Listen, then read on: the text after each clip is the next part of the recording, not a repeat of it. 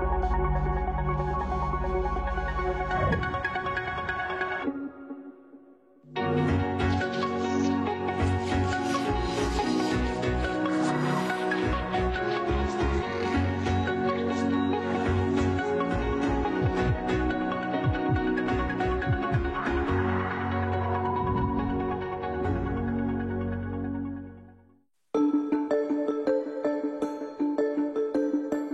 Relaciones de pareja que surgen sin una propuesta clara o una petición específica sobre lo que uno espera de la otra persona. Sin embargo, la convivencia, compartir tiempo, experiencias, espacios, viajes, crea una historia entre ellos, que incluso llega a trascender al círculo de amigos y familia. Algunas personas asumen que están en algo serio o en camino a formalizar. ¿De qué manera? Quizá poniéndole el nombre de noviazgo, pero ¿es necesario etiquetarlo? Cuando las etiquetas son para ti, pueden ser personalizables y entonces tú puedes poner y quitar todo lo que quieras.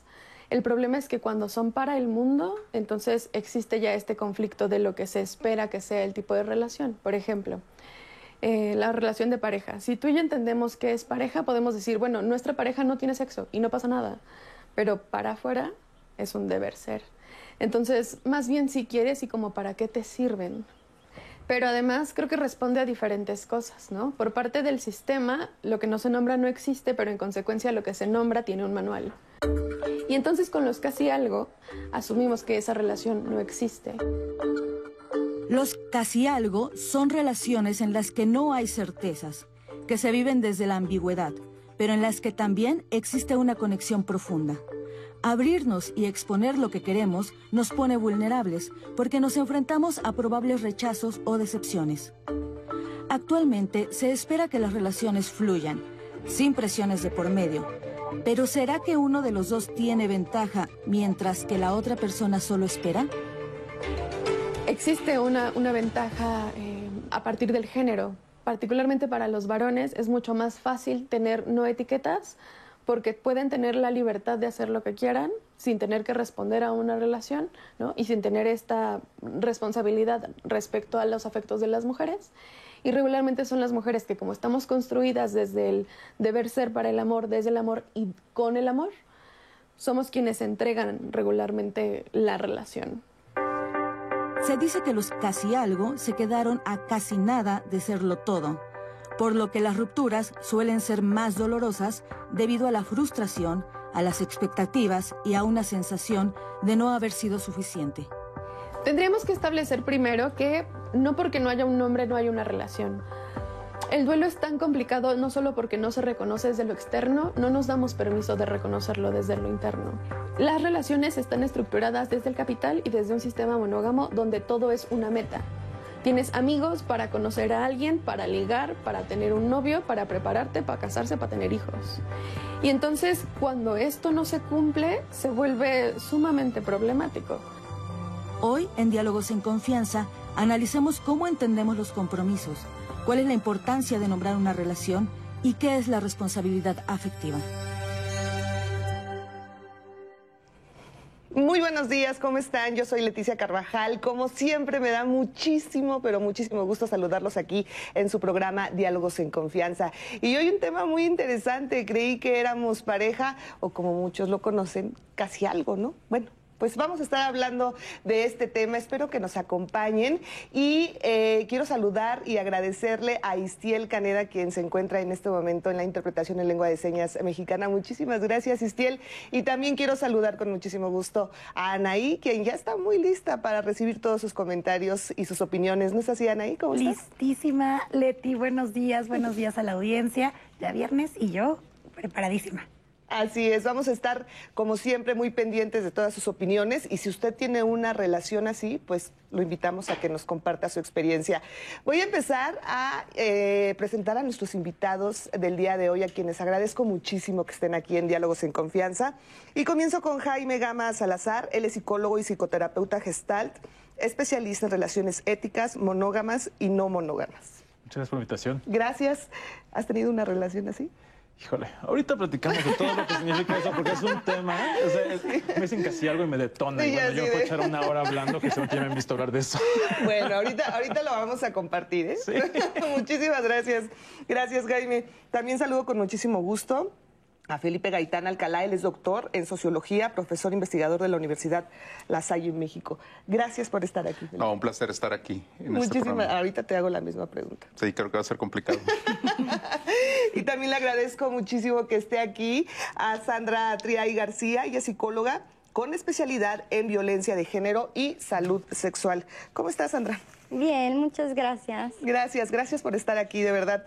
Y bueno, ¿qué significa tener una relación casi algo?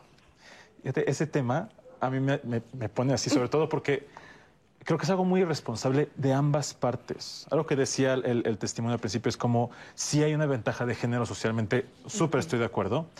Y creo que también hay un discurso muy revictimizante cuando yo digo, es que yo pensé que éramos novios y pues él se fue y yo en ningún momento también me puse a pensar qué tipo de relación quiero yo o qué es una relación. Porque se asume que hay ciertas señales de que ya somos novios. Entonces yo asumo que somos novios. No me responsabilizo de lo que yo quiero. No lo pido, tal vez porque no puedo. Nunca me lo enseñaron por muchas razones. Pero entonces dejo toda la responsabilidad y todo el poder en la otra persona, lo que llamo agencia. ¿No? Entonces, al yo no tener agencia para poder responsabilizarme del tipo de relación que yo quiero, toda la decisión es tuya. Entonces, dependo de que tú quieras andar conmigo o no. Y si nunca me lo pides, pues yo puedo decir a mis amigos, pues es que ya conozco su familia y ya salimos y ya vivimos juntos, pero pues no me ha pedido que estemos novios. Entonces, pues, Pues- ¿qué hago? Entonces, ¿qué, qué tenemos? Pues ¿no? tenemos una relación. Porque finalmente, ahorita nosotros cinco, nosotras cinco, tenemos un tipo de relación. Y yo tengo cierta responsabilidad, no de cómo se sienten ustedes, pero sí del cómo mis acciones contribuyen a su experiencia, que son cosas diferentes. El hecho de que yo, por ejemplo, ahorita te diga, Sandra, ay, qué bonitos aretes, te estoy hablando a ti directamente, ¿no? Entonces, soy responsable de cómo yo actúo, ¿no? Ante ti. Pero si entonces tú dices, ay, es que los míos también están bonitos y lo que yo le digo a ella te afecta de alguna forma, no es, no, están preciosos, no es mi responsabilidad, pero no tiene que ser mi responsabilidad para querer contribuir a tu bienestar. Claro. Si tú me dices, oye, me sentí hecha a un lado porque no me dijiste de mis aretes, puedo decir, pues sí, no te estoy diciendo nada a ti, pero me importa tu bienestar. Entonces me responsabilizo también hasta donde me toca. Claro. Sí, ya, ya es mi responsabilidad también como, como yo lo vea. Y tú puedes decir también, oye, me siento de esta forma Claro. y comunicarlo, que no todos ni todas tenemos las mismas herramientas de comunicación. Efectivamente. Hay una cuestión de libertad ahí que al principio las relaciones se fincan en esto. Bueno, vamos a compartir emocionalmente, vamos a compartir socialmente, pero no quiero ningún tipo de compromiso. Ahorita eh, comentaba, se comentaba el tema de la relación, finalmente. ¿Qué tipo de relación son estas? El casi algo es una forma de invisibilizar muchas cosas. Responsabilidad, re- cuestiones normativas del deber ser.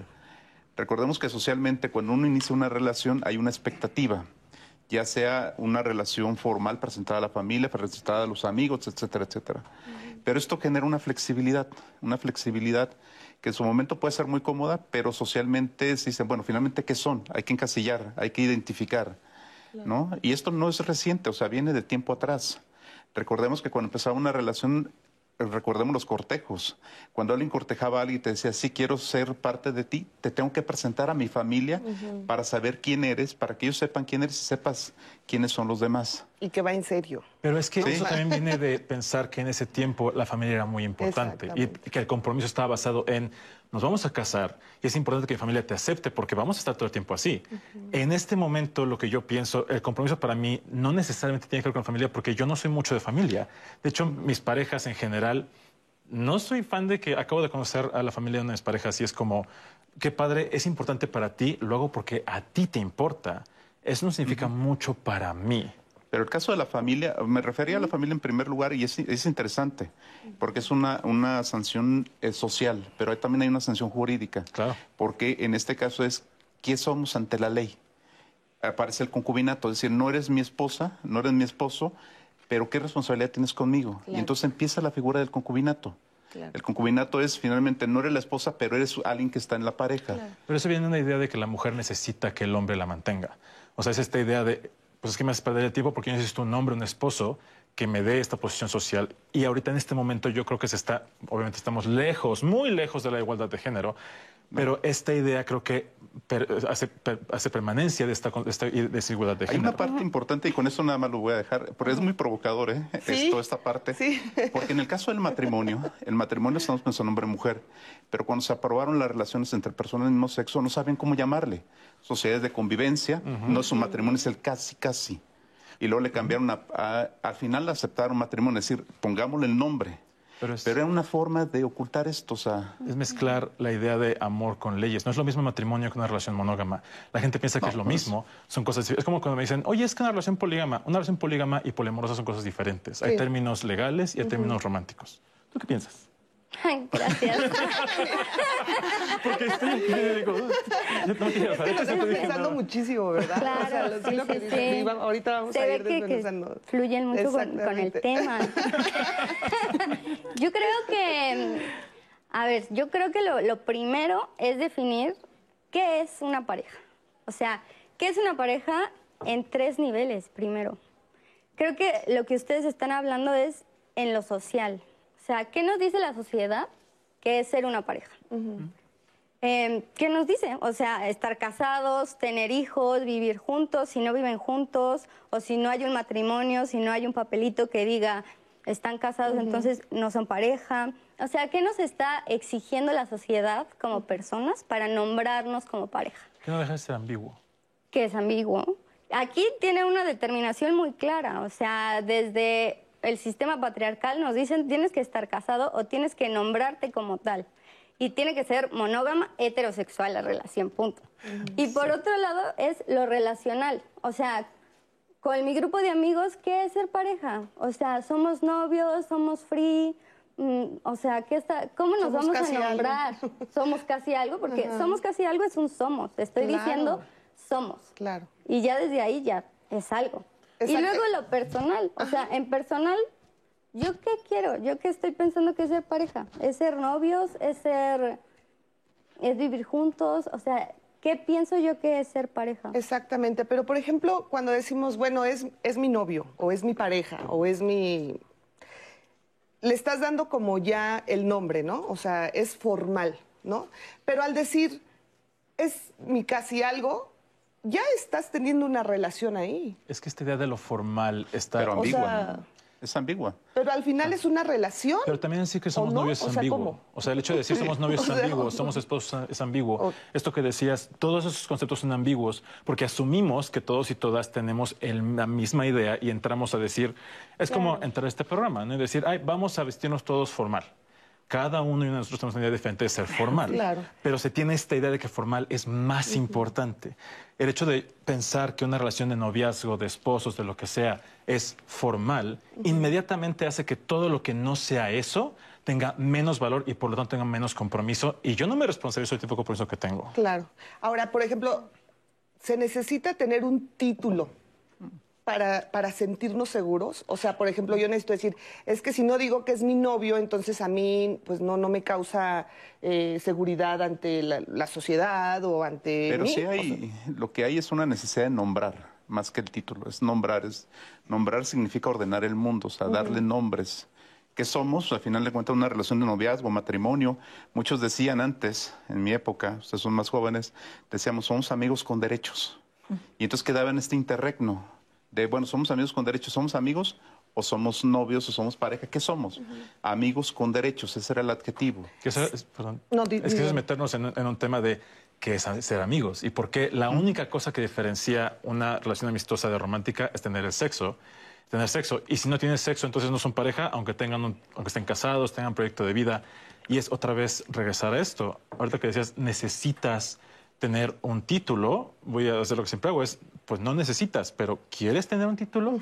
Y es perfectamente válido. Claro, A mí me da mucha seguridad, a pesar de que estoy en una relación no tradicional, no monógama, para mí es súper importante tener un título que yo defino con cada una de mis relaciones. es, claro. oye, yo quiero estar un vínculo contigo, para mí significa esto, para ti qué significa, y vamos a negociar.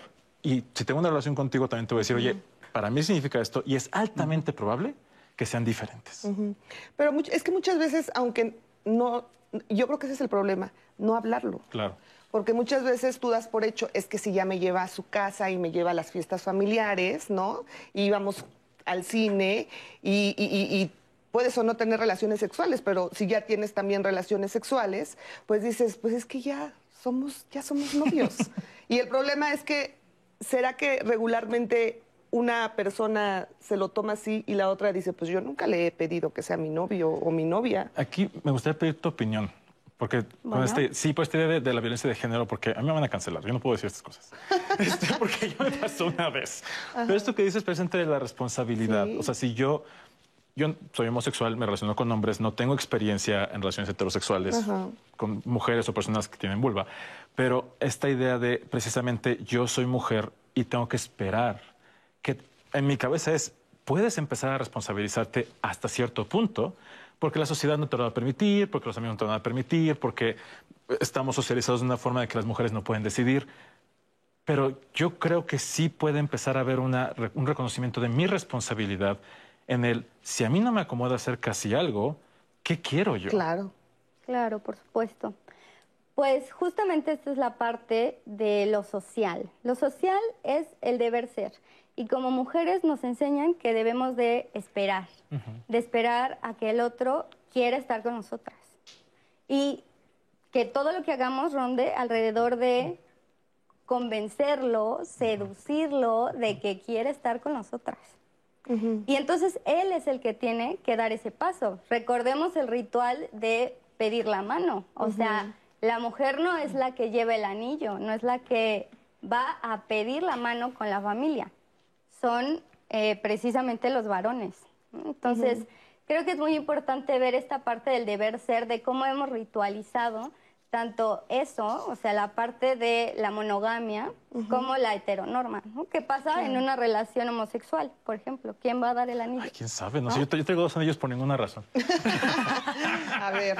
Pero esta parte que dice. Sandra, que dice Sandra, la parte social, me parece que hay una parte, ojo, cuando hablamos del deber ser no siempre es impositivo, es una cuestión prescriptiva también Claro. de protección y también de imposición, juegan las dos. Claro, claro. En este caso, por ejemplo, en algunas legislaciones, después de cinco años de una relación, tú puedes demandar al otro por daño moral, es decir, después de cinco años, porque te hicieron perder el tiempo, porque te hicieron una serie de cosas que tú tenías la expectativa, lo reconocen las legislaciones con todas las variedades jurídicas que se pueden tener. La otra, en el aspecto más informal, cada 14 de febrero ustedes ven los soldados caídos, que me parece una tontería, pero bueno, esta idea de los soldados caídos son, a final de cuentas, aquellos que no entendieron si eran novios o no Sí. y los mandaron a la friendzone, a la zona de los amigos. Y es decir, en ese caso, yo no entendí cuando uno hombre o mujer sabe que no entra en la relación con el otro y lo rechazan, dice, bueno, no entendí, porque sentí que éramos otra cosa. Claro, claro. Y esa es una parte informal socialmente. Claro. Y entonces se vuelve una sanción Así moral. es. Ahora, ¿tú qué opinas el cómo ha ido cambiando con el tiempo las pues la forma de antes decíamos, ya se me declaró, ya me dijo que si quiero ser su novia.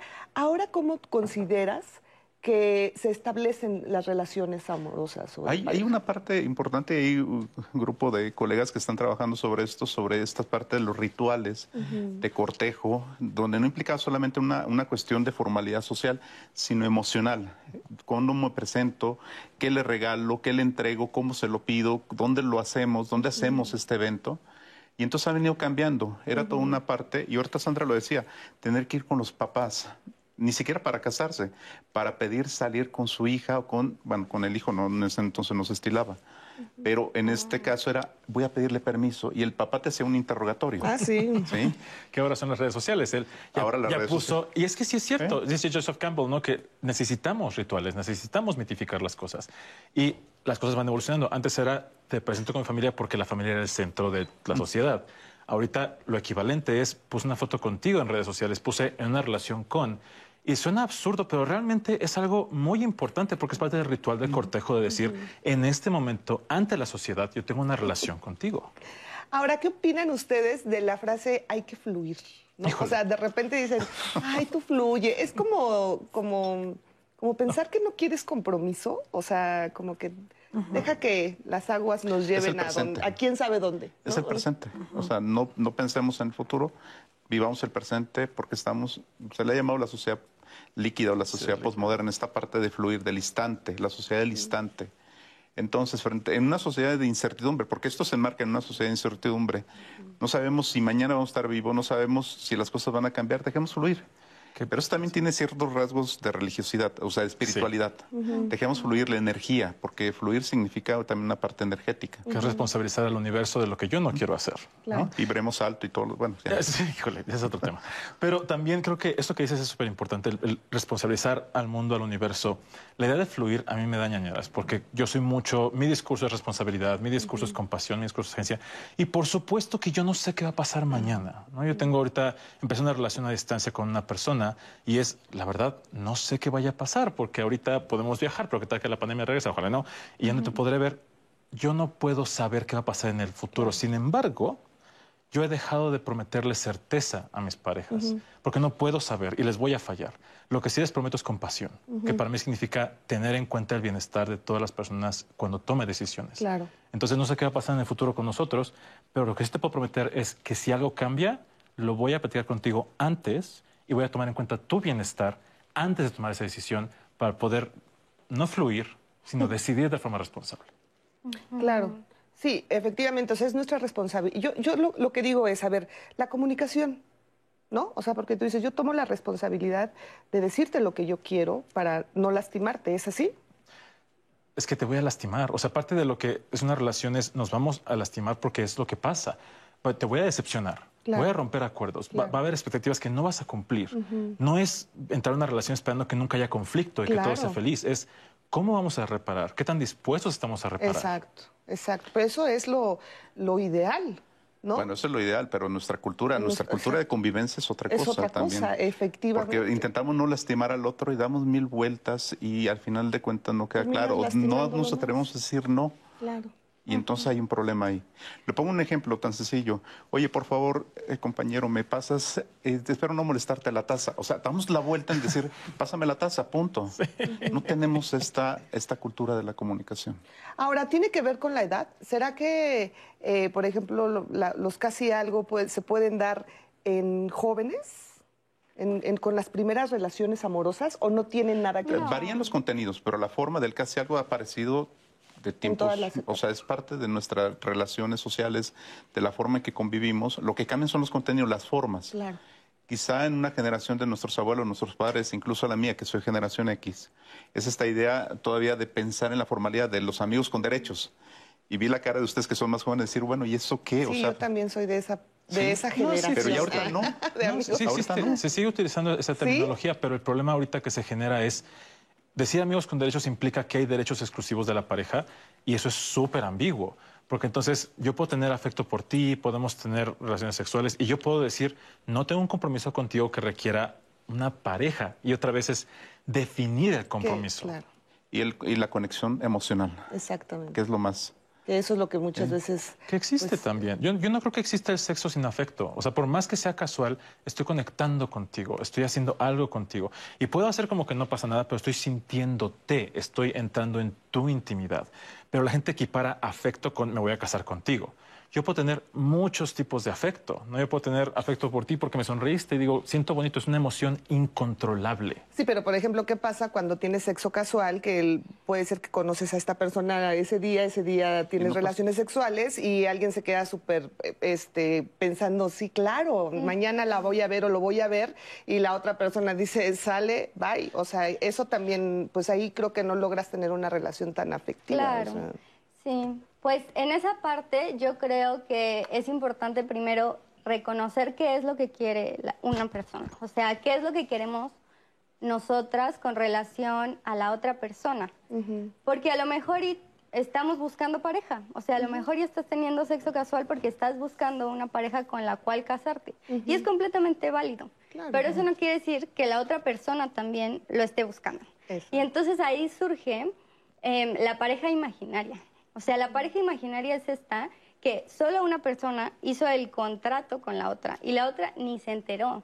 La otra pudo decir, bueno, pues tuvimos sexo casual, mucho gusto, me encantó, este, fui muy amable contigo, sí, todo bien, pero chao. Ah, y ya.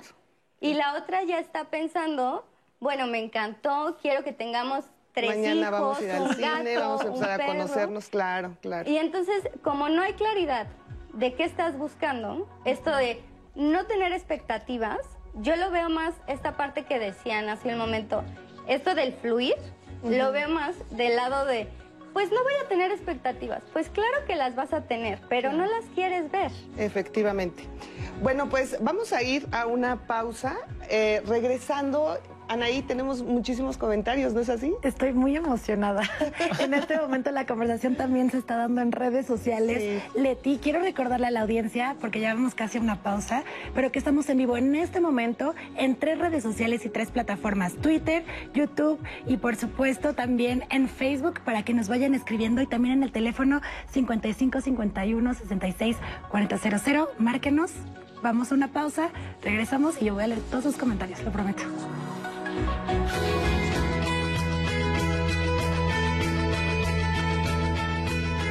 La pregunta ¿tú y yo qué somos?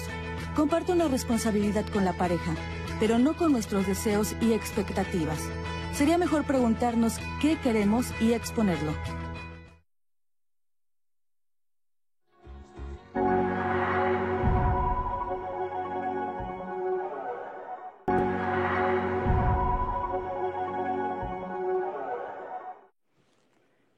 Ya estamos de regreso a su programa Diálogos en Confianza. Me encanta que estén participando en este programa, que sean parte de esto, porque es lo que construye la conversación aquí en nuestro panel. Bueno, ya no es necesario, pero ya vimos que esto está enriqueciendo muchísimo también sus comentarios y, por supuesto, sus llamadas.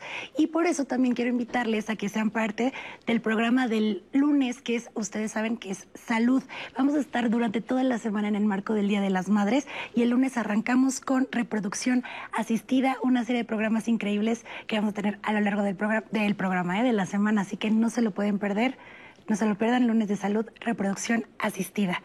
Y ahora sí, todos los comentarios y llamadas, eh, opiniones, yo quiero decirles a nuestros invitados invitada del día de hoy, que aquí en Diálogos tenemos un espacio de confianza literal. Entonces, se leen todos los comentarios, todas las opiniones. Ya ustedes irán respondiendo conforme a sus conocimientos y este, su opinión, ¿no? Pero ven, les voy a comentar este de Mayra Ornelas, que nos dejó a través de Facebook.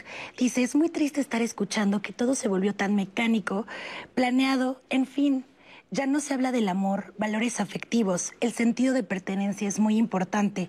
Yo les digo, el ser humano no fue diseñado para estar solo. Mucho ojo con sus eh, esta parte de superioridades, porque tarde o temprano se necesita a otra persona en, el, en la cuestión de pareja. También nos dice Araceli, muy cierto, yo vivo así la re- relación que tengo que estoy actualmente, pero ahí está la cuestión, nunca falta quien diga que eres muy fácil o una cualquiera. Porque la verdad es que ya lo platicamos nosotros en pareja y así nos sentimos a gusto y es mutuo el acuerdo, pero está visto mal en la sociedad, nos dice Araceli. Elda, el hecho de no tener, de no querer una etiqueta es disfrutar de los beneficios sin tener responsabilidades. El compromiso hoy y siempre marca una pauta de respeto. Tenemos una de Liuba. Me parece que mientras las mujeres sigamos poniendo el amor como lo más importante y el fin único en la vida y los varones continúen sintiéndose con el derecho de no ser responsables afectivamente, seguiremos sufriendo y lastimando a las personas. Nicolás dice, en breve una contribución. Antes de que exista el título, también nosotros ocupamos el novio oficial cuando era algo muy formal. Nos dice Nicolás, no olviden de ese término, novio oficial. Mesli dice, en mi opinión, sí tengo que preguntar qué somos. ¿Qué soy para ti, novio o qué? Es porque no, no nos estamos comunicando y solo vamos por la vida suponiendo y dando por hecho las relaciones sin fincar responsabilidades y compromisos. La pregunta para mí es fundamental. Laura dice, Puf, yo siempre he dicho eso. Lo que no se nombra no existe. Pero yo lo veo cuando mi pareja, que no ha salido del closet por temas religiosos muy fuertes, no me nombra en ciertos espacios. Eso me hace sentir como un amante, alguien oculto. No me gusta. Lucía, a mí me afectó mucho que mi expareja nunca estableciera un compromiso conmigo en viva voz. Todo el tiempo que compartimos creí que estaba conmigo porque quería, pero me hizo falta que hubiera este compromiso explícito y esta conversación. A veces dudaba de las razones por las que seguía conmigo, pensando incluso que solo me utilizaba a su conveniencia. Nunca lo platicamos. Betty, recuerdo que en algún momento le pregunté a mi hermana cuando salía con un chico y ella decía que era su novio. Y sí, y yo le pregunté, ¿él ya te propuso que sea su novia? Y hasta ella se molestó y me dijo, actualmente ya no se usa eso. Y por supuesto que le dije que es indispensable ponerle nombre a las cosas. Eso nos dejan también a través de Twitter Betty Jaimes. Este tipo de testimonios que hemos estado escuchando ahorita, Leti, especial, quiero decirles que también tenemos un testimonio que va a enriquecer muchísimo la conversación. Es anónimo, vamos a escucharlo y regresamos aquí al panel. Esta persona la conocí hace poquito más de tres años. Me lleva 12 años de, de diferencia y tuvimos una amistad muy, muy breve, tiempo de conocernos muy breve pasamos a tener una relación también breve. Eh, la relación terminó, estuvimos como separados eh, unos meses, pero pues cuando volvimos a tener contacto, eh, fue un contacto como muy rosa, por así decirlo, en el sentido de que volvía ese, ese trato, esa, eso que me atrajo de él como cuando lo conocí, pero nunca establecimos como pues nada, ¿no? Yo me, cada vez que lo veía, tenía estos pensamientos constantes de, es que, ¿qué somos? ¿Por qué no habla conmigo? ¿Por qué no me lo dice? Eh, estará con otra persona. Eh, pero también yo al, al, mismo tiempo, cuando estaba con él, me lo callaba completamente. O sea, yo, por pasarla bien, no manifestaba, pero sí me dejaba muy en la incertidumbre pero él iba y venía. O sea, de repente no sé cómo se me, me cambiaba como todo el discurso y terminaba como en su casa. Terminábamos juntos y para mí era una, sensación de, es que si me quieres, que si está conmigo, pero nunca me lo decía. O sea, nunca me decía directo como lo que quería. Entonces, pues disfrutaba como ese momento, terminaba, hace cuenta, desaparecía y, yo me sentía mal. Si no la pasamos bien, ¿por qué no me busca? ¿O por qué no está conmigo? ¿O por qué no quiere estar completamente, pues tal vez en una relación? Eh, mi gente cercana, que le llegué a contar de este vínculo, ninguna persona tenía un visto bueno. La mayoría desaprobaba, por así decirlo, que yo me siguiera relacionando con él. Y me, ha costado como mucho empezar a desprenderme de esa relación porque de cierta manera encuentro una satisfacción como física por un, un, rato, eh, pero después emocionalmente me cuesta, me cuesta como retomar mi rutina, me cuesta como volver a mi normalidad bueno, pues ahí tiene este testimonio anónimo a quien le agradecemos muchísimo pues la confianza que tenga porque creo que enriquece muchísimo también el tema que estamos tratando el día de hoy y bueno, pues ahí vemos la insatisfacción que ella tiene porque tiene el miedo a que pues lo pierda, entonces se ilusiona, regresa y ella se queda más frustrada. Y entonces, pues, ¿qué, qué, qué opinas de esto? Por ejemplo, ¿es la consecuencia de no platicarlo y de no claro. ir en la misma sintonía? Claro, por supuesto, y es lo que les mencionaba hace un momento, eh, las relaciones imaginarias, o sea, esto uh -huh. que ella vivió, que está viviendo, uh -huh. es parte de tener una relación, una pareja imaginaria, es decir, ella asume que en algún momento van a pasar a algo más, pero no lo habla. Claro. Y es esta parte también de esperar a que el varón sea el que dé ese paso, uh -huh. el no querer decir, ¿qué es lo que yo quiero? Qué es lo que yo necesito, qué es lo que yo estoy esperando de ti, qué es lo que yo te puedo ofrecer. Uh -huh. Y eso es muy importante poder nombrarlo y pareciera que desde esta idea romántica del amor, no podemos decirlo porque todo tiene que ir fluyendo. Exacto. ¿sí?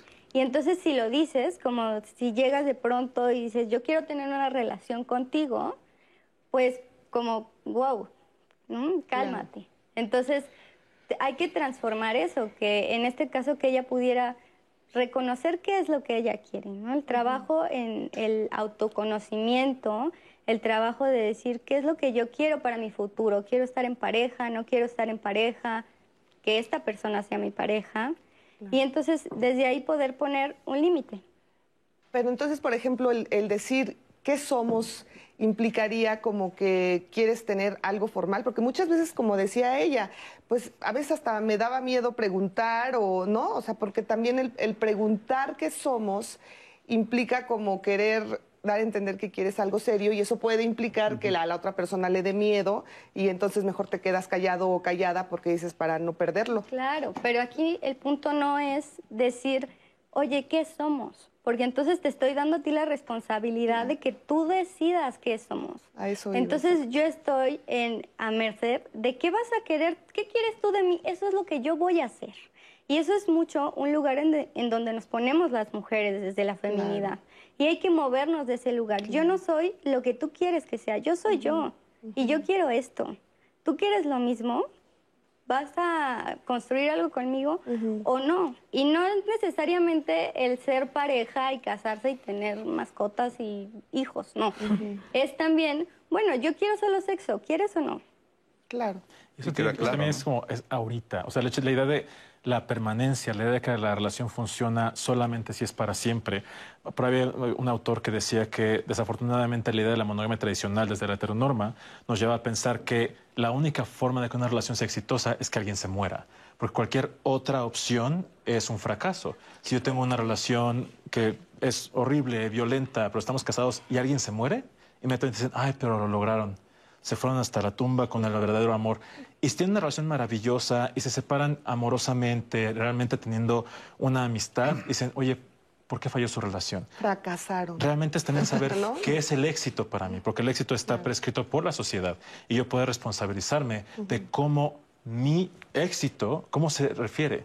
El hecho de decir que somos es, además de poner la relación a otra eh, la responsabilidad a otra persona, diluye en este nosotros, que al empezar una relación dejo de verme a mí como un individuo y empiezo a verme como una fusión, una amalgama con la otra persona. Empiezo a decirlo todo en plural, ¿no? Y es interesante porque si yo viera este programa otra vez, me gustaría también como contar cuántas veces hemos dicho en plural muchas cosas, cuando realmente necesitamos el singular, no para individualizarnos, no para echar a otra persona, sino para responsabilizarme yo primero. Y después preguntarte, reconocer tu responsabilidad, reconocer tus derechos, lo que tú quieres, tus deseos, honrarlos y encontrarnos en algún lugar. Claro. Algo que decían esto de que se pierde el romanticismo. El romanticismo es maravilloso. Yo amo las flores, amo el enamoramiento. No es cierto, me quema mal el enamoramiento. Pero entiendo esta parte de poder dejarme ser. La cosa es, si me dejo ser sin saber cuáles son los límites de donde estoy jugando, me puedo caer al precipicio. Y está bien, es mi responsabilidad. Hay una parte, lo formal, y concuerdo con mis colegas, lo formal no significa ser responsable. Y ahorita se mencionaba esta parte del matrimonio que dura 30, 50 años, son formalmente, pero viene un infierno. Si no hay esta responsabilidad. ¿Cuántas veces son padres que abandonan a sus hijos, no pagan la pensión, están casados? Entonces es una cuestión de responsabilidad. Y esta parte del presente, muchos, vamos a escuchar muchos comentarios que dicen, es que estoy bien. Sí, el problema no es estar bien en el momento, es cómo voy a responder frente a exigencias que me van a obligar a cuidarte, a ver por ti, y entonces voy a ser capaz de hacerme responsable por ti, responsable en términos de cuidarte en caso de un accidente, una enfermedad, o me voy, porque entonces como no somos nada, no tengo ninguna responsabilidad. Y esto es muy, muy curioso, porque por un lado eh, se dio, por eso la discusión en el, en el derecho sobre el concubinato. Muchas veces se enfermaban y tenía que ir un familiar. Sí, porque y, no entonces, estaba como... y entonces decías, yo soy, yo soy la Yo pareja, vivo con él o con matrimonio. No, no existe. Entonces tuvieron que modificar todo esto.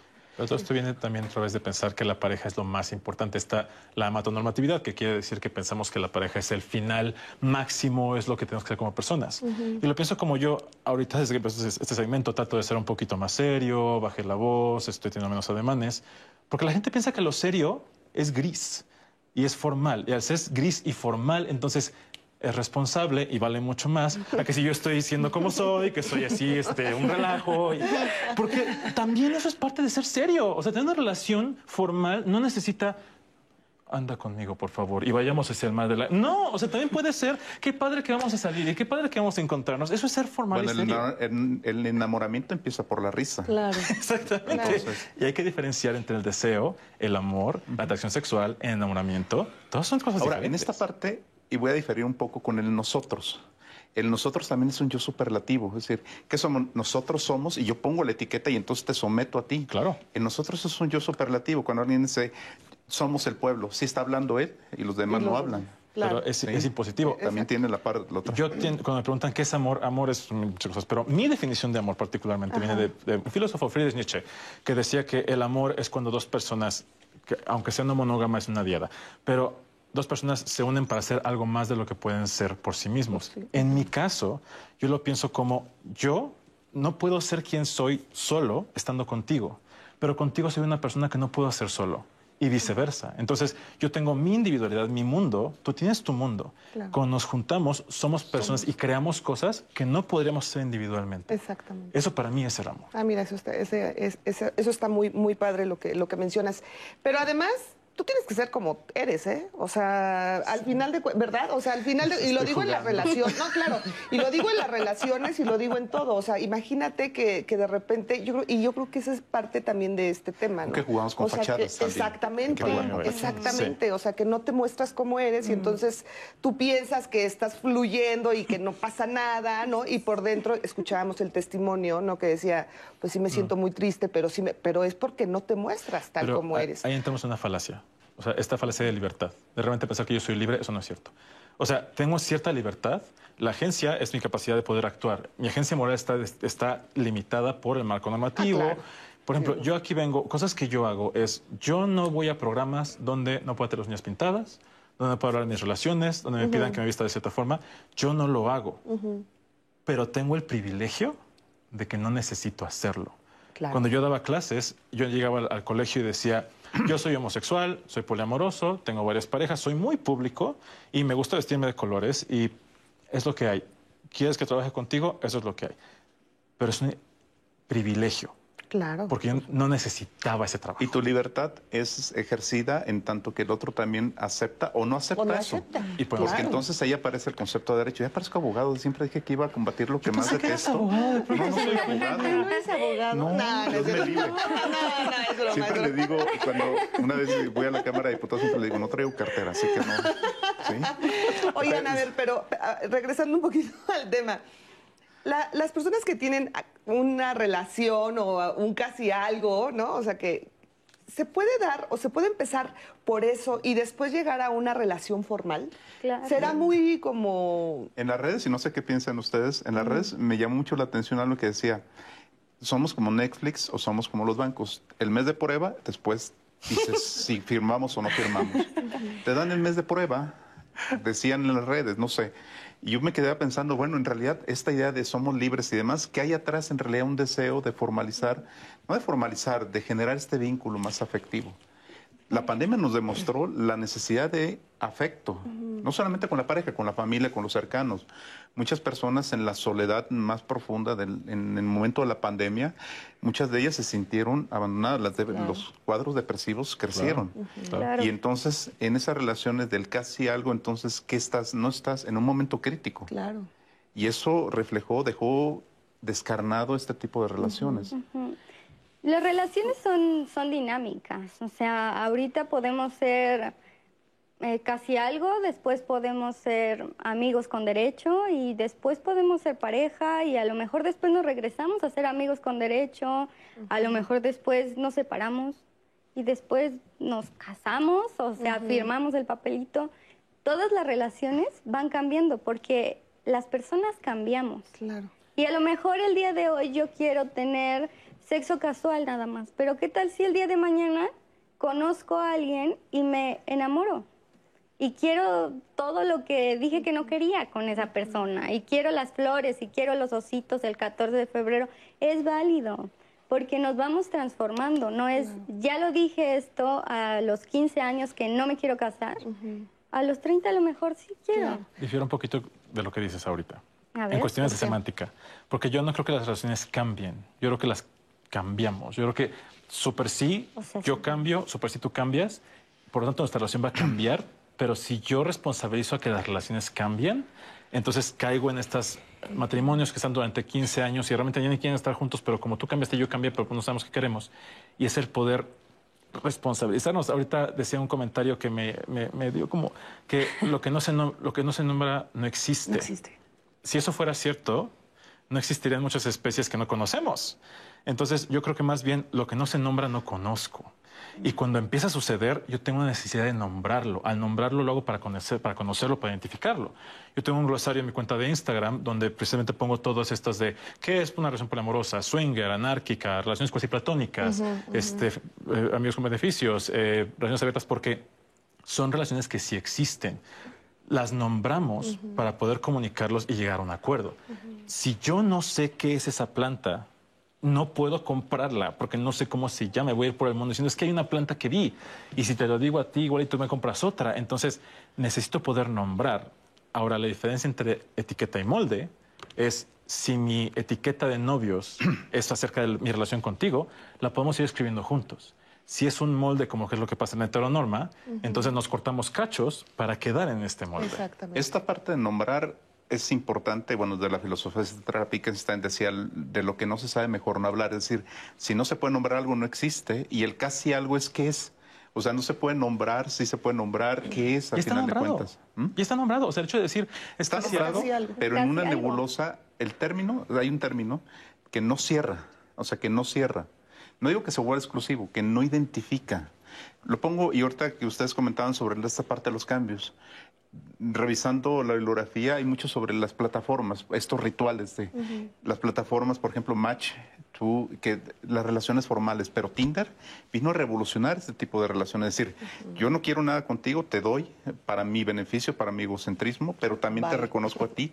Y eso genera las relaciones, el casi nada, yo diría el- ni siquiera el casi algo, el casi nada. El Tinder es eso. Pero, por ejemplo, a- bueno, a mí me, me costaba mucho trabajo entender ese, con- ese concepto de casi algo y cuando lo platicamos en la junta Sí. que tenemos para, planeamos y, y proponemos, y de repente, por ejemplo, yo vi a Anaí que ella, o sea, entendía perfecta, bueno, tengo que decirlo, ella propuso este tema. Yo propongo. Exactamente. Es oficial. Pero, de o sea, pero, pero ¿sabes qué? Yo creo que sí habemos muchas personas en que nos quedamos, obviamente como que, no- esa, esa era mi pregunta, ¿es cuestión de generaciones? ¿O ya existía el casi algo y lo conocíamos como, con otro término? Porque de repente también veo comentarios que dicen, ¿cuántos términos? O sea, amigos con derechos, casi algo, Y lo ves en la relaciones abiertas. o sea, este- con toda la diversidad que se ha dado.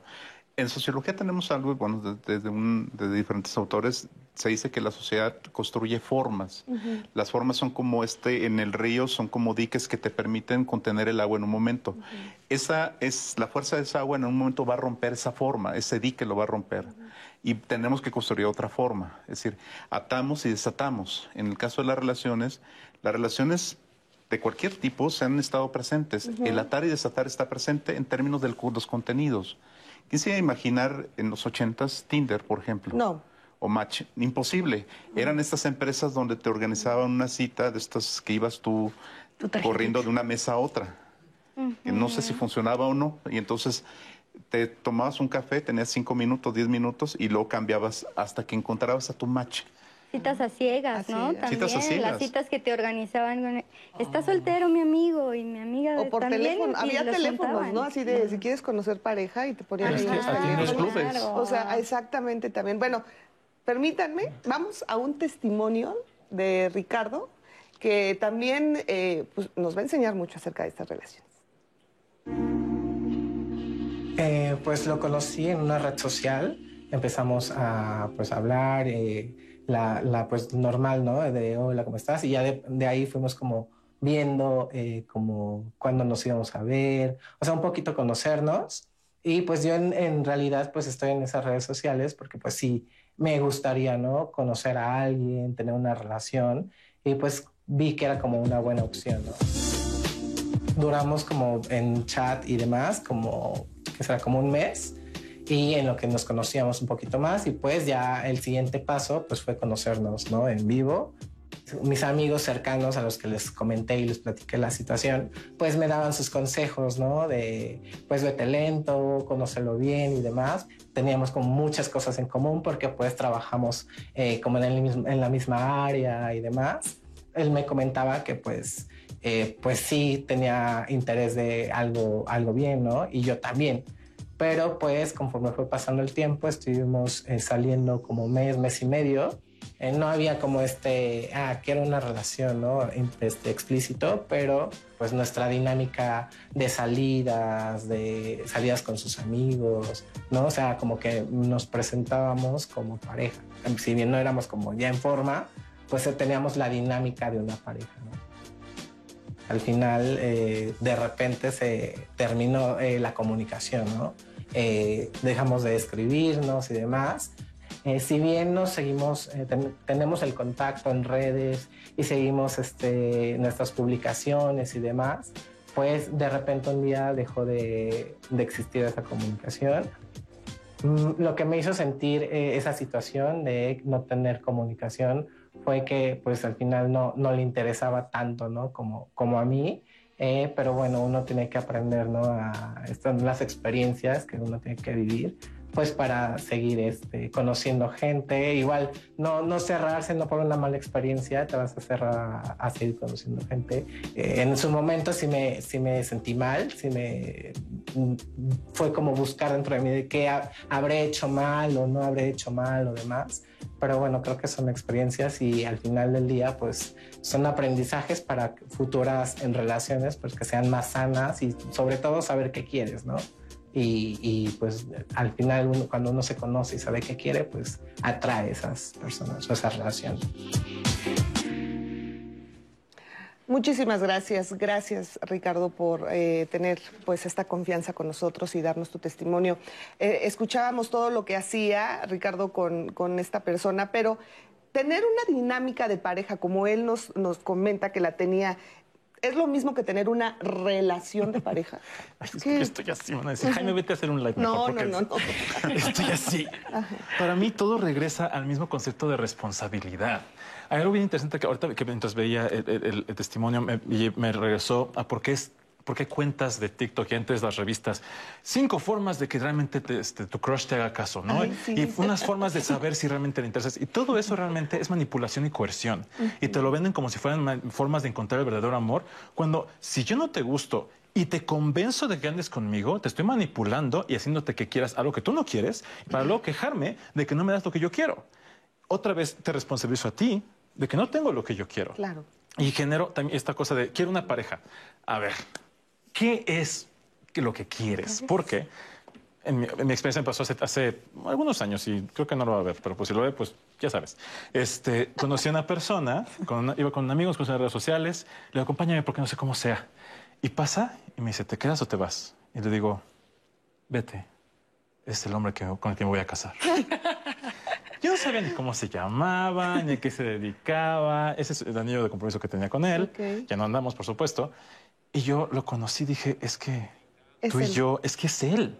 Es él. Y tuve una relación tan horrible durante dos años porque éramos tan incompatibles, tan incompatibles. Yo quería una pareja, pero hoy, yo nunca me detuve a ver qué es una pareja. Yo hoy quiero una pareja con quien pueda despertarme y que me abrace. Espérame regresando del corte me vas a decir qué quieres de Vamos a hacer una pausa y regresamos aquí a Diálogos en Confianza.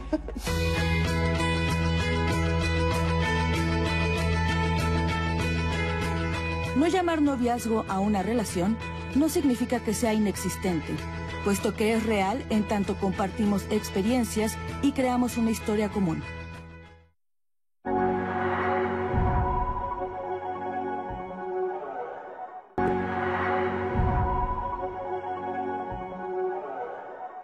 Gracias, muchísimas gracias por continuar con nosotros aquí en Diálogos en Confianza. Ay, oigan, deberían también de escuchar lo que hablamos cuando estamos en corte, porque de verdad nos quedamos todos.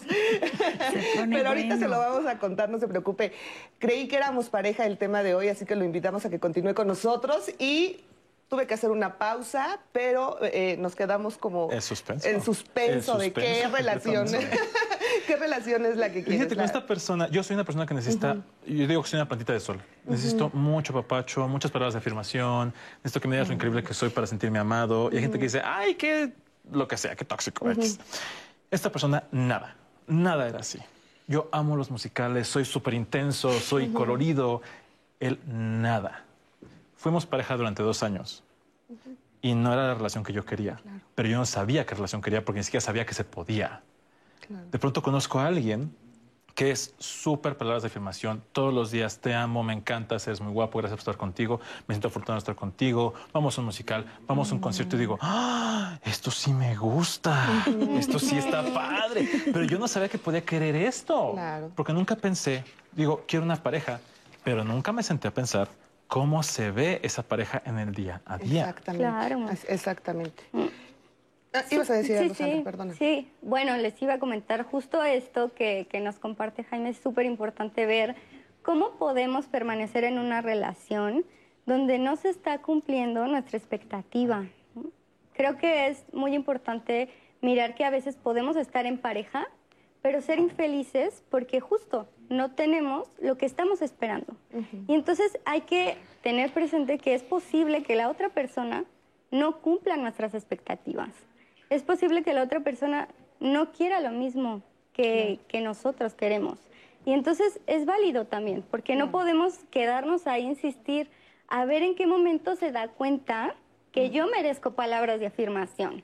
A ver en qué momento se da cuenta que los musicales son lo máximo, porque no se va a dar cuenta, porque no le gusta, porque así es la persona. Y entonces tener esa posibilidad de despedirnos de la relación para, como le pasó a Jaime, final feliz de esta historia, conoció a alguien que sí le daba lo que necesitaba. Pero entonces, ¿por qué nos quedamos ahí? ¿Por qué nos aferramos? Nos aferramos porque no podemos tolerar la frustración de decir, esto que yo quería con esta persona no va a ser. Me siento atacado. Yo me quedé pensando en esto de... Yo soy así, o sea, no me gustan los musicales, o sea, no me pidas que regale nunca nada de eso. Y yo sabiendo dije, bueno, ¿qué tanta empatía tendré que tener con otra persona que sí le gusta? Tengo que ceder, ceder, estoy utilizando la palabra ceder. O sea, lo estoy comentando en términos de la relación social, es decir, no me gusta eso, pero tengo que ser empático con el otro y lograr establecer acuerdos mínimos que permita compartir. Ahora, esto que dicen, no sé qué tanto, porque socialmente pareciera que se, se escucharía así, las relaciones eh, casi algo implicaría estar a la espera de algo mejor. Es decir, no eres tú en este momento, vivo el presente contigo, pero no eres tú con el que estoy imaginando algo más. Y no lo imaginar, sino imaginando en términos de decir, ¿qué quiero contigo? Y eso socialmente implica que te voy a invisibilizar, de si no te voy a presentar o te voy a mantener en reserva, saber si funciona o no funciona. Es decir, no te, no te, no socializo contigo alrededor. Pero eso viene de esta dicotomía o este blanco y negro. Ahorita que platicábamos fuera de cámara, se me ocurrió, pensaba esta idea de, es que estoy esperando a ver si quiero algo para siempre contigo, y, o si somos novios, o, pero ni siquiera conoces a la persona. O sea, yo te conozco a ti y digo, qué guapo estás, qué padre. Quiero conocerte. O sea, quiero no que pensar que es para siempre. O sea, las relaciones ya no son para siempre. No, no, pero lo que voy es, este casi algo, creo que es un nombre que se le da a este periodo de conocimiento de decir, pues es que igual y no te gustan los musicales, igual y sí, igual y queremos algo juntos, no lo sé. O sea, podríamos decir que el casi algo es lo que nosotros conocíamos como nos estamos conociendo. Claro, pero aquí la cosa es, que se asume que tiene que haber un, pero sin responsabilidad. O sea, aquí la cosa es el casi algo lo que hace es me quita la responsabilidad. Cuando nos estamos conociendo me queda clarísimo, me queda clarísimo lo que estamos haciendo y si no te lo pregunto, oye ¿qué significa esto para ti? Yo cuando empiezo una relación, bueno, yo soy muy técnico cuando empiezo una relación, pero yo cuando empiezo una relación llego y te digo, oye, me gustas mucho, quiero salir contigo, ¿qué esperas? ¿Quieres exclusividad emocional, sexual? Yo te voy a decir primero, yo no quiero exclusividad sexual ni emocional en este momento, en el futuro tal vez, este, no pienso cohabitar contigo, yo no quiero tener hijos, hijas, eh, me gustan mucho los perros, no me encantan los gatos. Y hay gente que me dice, Jaime, qué intenso. ¿Cuándo dices eso? Y yo, primera cita. ¿Pero esos son los niveles de compromiso? El compromiso no es un compromiso, es qué cosas van a generar el compromiso contigo. Y tú vas a decir algo y te interrumpí. Sí, creo que, es importante ver aquí el punto del autoconocimiento. O sea, Jaime tiene muy claro qué quiere. Y en la primera cita lo dice. Pero no es algo que tengamos trabajado todas las personas. Claro. Y entonces, si yo no sé qué quiero, ¿cómo voy a llegar a decirte qué es lo que quiero y además sumarle esta parte de la educación de la feminidad hacia las mujeres, de tú no puedes decir qué quieres, tú tienes que estar, tú tienes que hacer lo que el otro desea, ¿sí? Entonces es muy importante saber primero, a ver, ¿qué quiero yo? ¿Qué es lo que quiero? Y con esto, ¿qué estoy dispuesta a negociar y qué no con la otra persona? Ahorita Jaime dijo, no me gustan los gatos. Bueno, tú y yo no podríamos ser pareja. Pero no, no- no tenemos que vivir no es negociable. No tenemos que vivir juntos. Tú puedes tener tu departamento con tus gatos, yo con mis perros y ser pareja. Ajá, pero yo quiero vivir con alguien. Ah, entonces ahí está- Entonces ahí está no la cosa. podemos ser Pero igual si te gustan los musicales. Pero igual y me gustan los musicales, sí me gustan. Vamos a ver. Y podemos ir a uno si quieres. Vamos a ver Cats. Esto ya se concretó. Bueno, a ver, ya. Muy bien. Nos vamos. Saliendo de aquí. Oye, este es, un, este es un muy buen ejemplo. Esto me gusta mucho porque, fíjate, claro. yo soy homosexual, no, me siento, no siento atracción sexual hacia una mujer. O sea, eres muy guapa. Y yo no siento atracción sexual hacia ti porque soy homosexual. Eso no quiere decir que no pueda tener un compromiso contigo. Porque ¿qué significa eso para mí? Y el hecho de que salgamos y que digas, ay, es que igual Jaime quiere otra cosa, si yo no te lo digo, es cosa mía. Pero lo que dices es, es importante, esta, esta socialización. Yo siempre hago esta, esta acotación de todo esto que estamos diciendo, desde mi punto de vista, no aplica en relaciones donde hay violencia, gaslighting, manipulación o donde tu vida está en riesgo si no puedes decir nada. Porque llega a pensar, ay, pues nada más vete. Si tu esposo te pega, vete. Ay, pues nada más déjalo. Oye, ¿Y no. qué haces ahí? Hay veces que no, ¿No? se puede. Claro, y hay que reconocer. A mí eso es súper importante esa acotación porque luego se victimiza a las personas que realmente están No es una cuestión de racionalizar las cosas tan así como para tener claridad. Y ahorita Sandra lo decía, eh, Jaime lo dice, quiero esto, esto, pero la otra persona no sabe a veces ni siquiera qué es lo que quiere. Y entonces, ah, sí, pero sí me gusta, pero no quiero. Aquí viene la importancia de los rituales de cortejo. Esta parte de irse conociendo. No hablo de la formalidad de ir, o sea, de, de lo que se entendía antes los, los abuelos o los, las generaciones anteriores. Los rituales de cortejo permiten ir conociendo qué me gusta, qué no me gusta, me siento cómodo, no me siento cómodo y no hago match. Oye. Felipe, y esta parte así como es eh, Jaime y que obviamente es maravilloso porque yo creo que si todos fuéramos así evitaríamos muchísimos divorcios, relaciones este, fallidas, desilusiones. ¿sí? ¿no? O sea, pero no de repente pensaríamos como que yo voy a la primer cita y me dice el chavo, oye, ¿sabes qué? Pues es que a mí no me gusta esto, esto, quiero esto, quiero solo sexo, quiero... O sea, infinidad de cosas, ¿no? No de repente puedes decir, puta, es que, perdón, no puedes decir... Es que Al lo menú. voy a asustar Sí, y ahí están los límites. o la voy a asustar. O sea, Pues es que imagínate que la acomodarse. primer cita. Lo y que te asuste y ya. eso. Lo que decías, Felipe, estoy totalmente de acuerdo contigo. Sin embargo, cuando yo llego con alguien y digo, yo quiero todo esto, con una persona que no existe, porque yo no te conozco.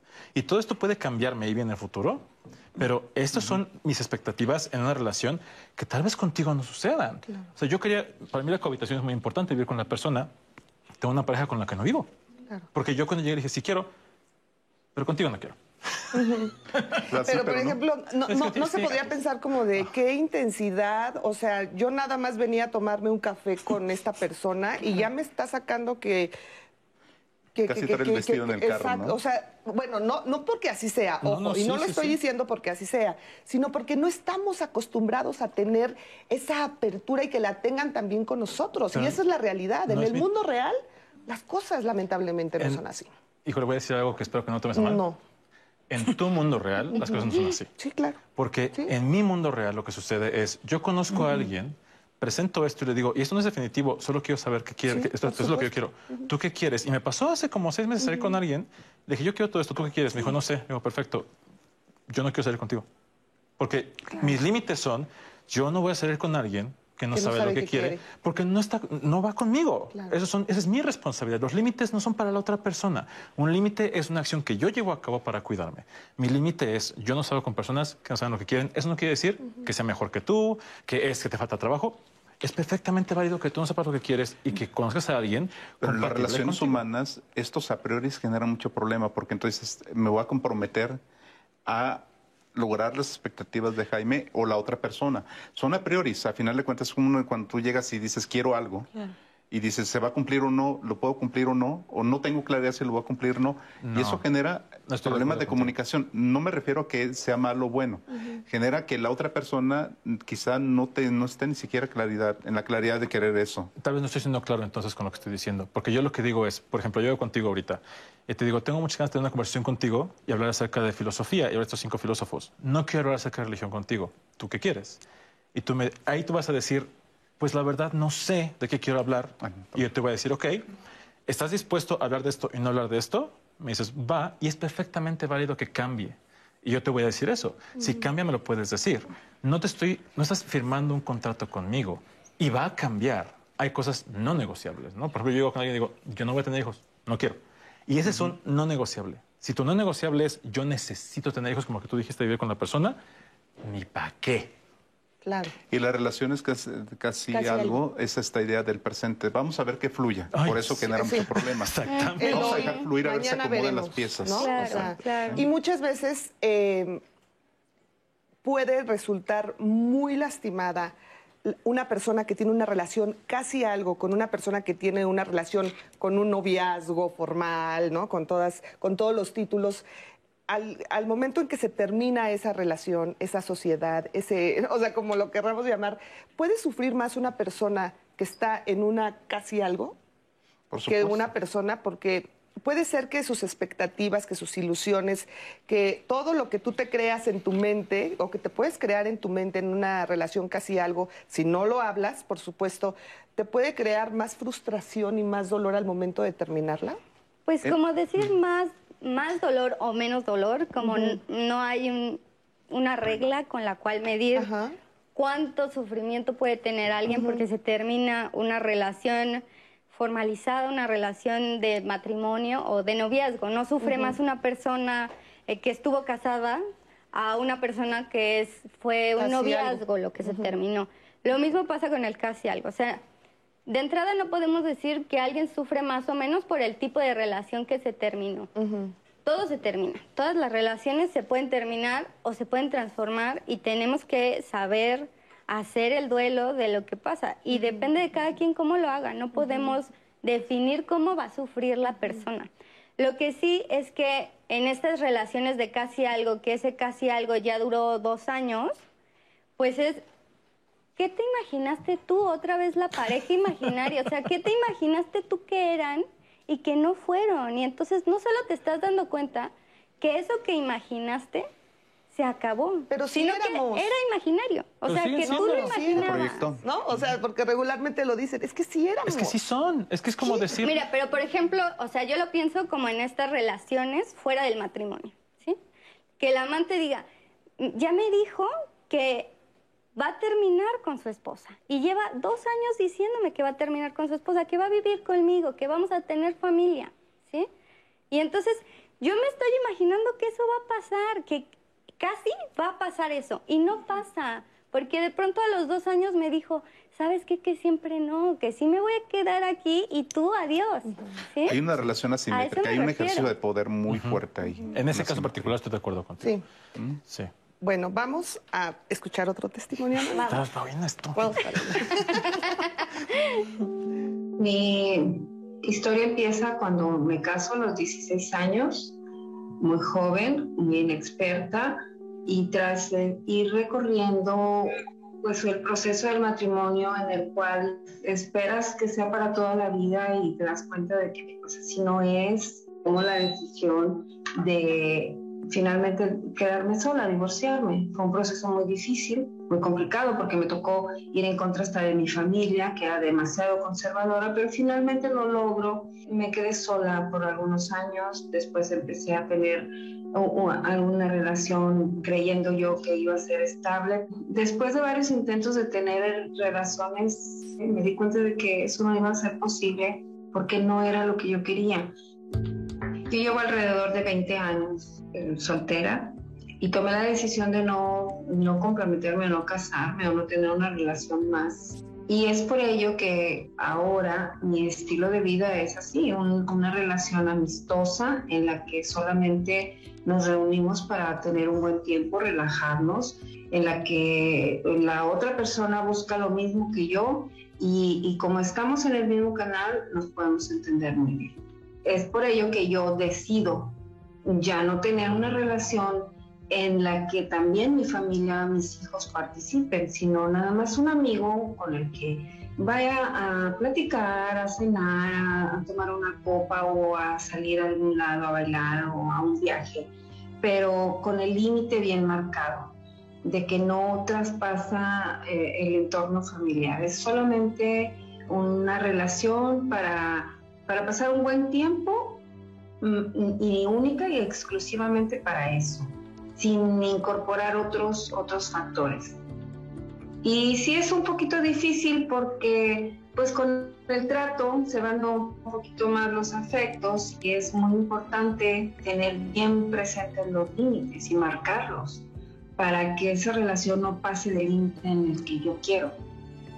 Hay quien sí ha aceptado mis límites y hemos tenido muy buenas amistades y, esas perduran, no solamente eh, porque compartimos intimidad o algún otro aspecto para divertirnos, sino porque realmente se hace una buena amistad.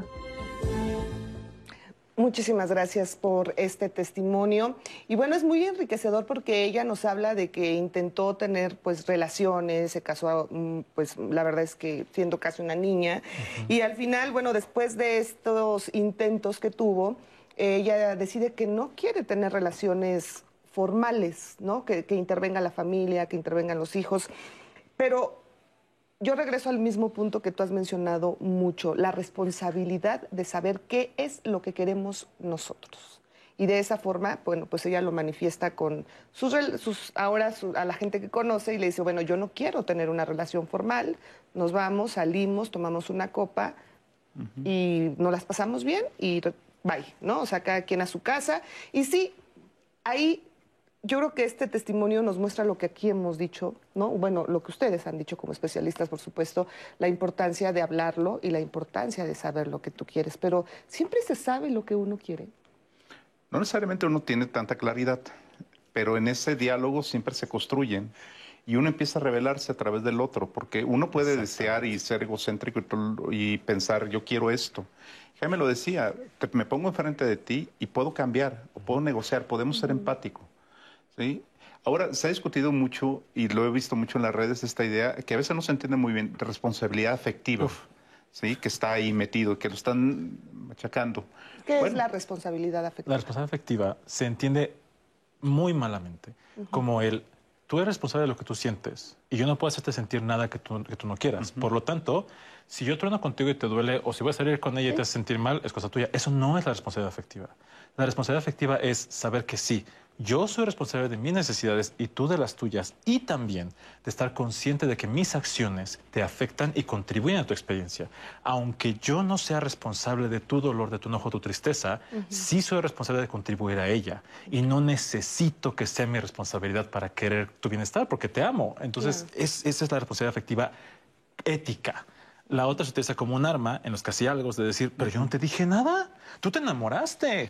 Tú querías andar conmigo. ¿Y cuándo te dije que fuéramos novios? ¿Y cuándo te dije que fuéramos novios? O sea, sí conocí a tu familia, pero yo no les dije, eso es cosa tuya. Eso no es ser responsable porque estoy contribuyendo a la experiencia. Más bien lo estás tomando a tu favor para... Completamente. Ahí te das cuenta de la importancia de definir esto en las redes que circula, precisamente la primera definición que Jaime dice, esto no, esto es un arma.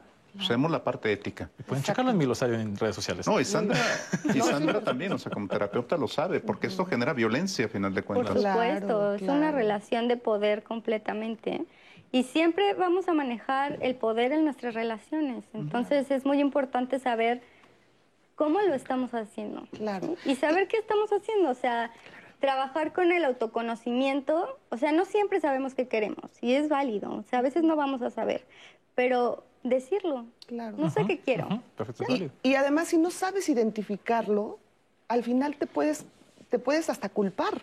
O sea, puedes decir, claro, sí es, sí es mi culpa porque yo, yo me hice ilusiones, yo no debí porque él siempre fue bien sincero conmigo. No fui suficiente. Hay, una frase que odio, que es, ¿cómo vas a amar a alguien más si no te amas a ti?